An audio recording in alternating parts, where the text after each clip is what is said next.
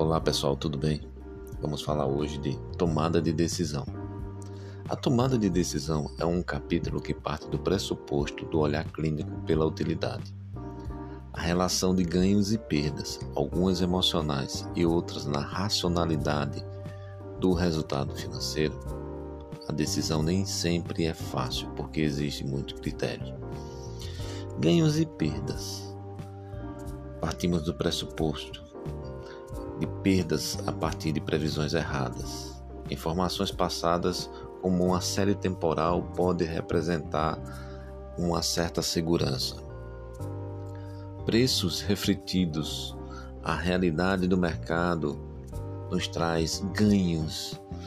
Então, uma análise histórica, a interdependência, a incrementação né, e uma visão multilinear vai permitir que essa utilidade esperada seja observada com mais critério.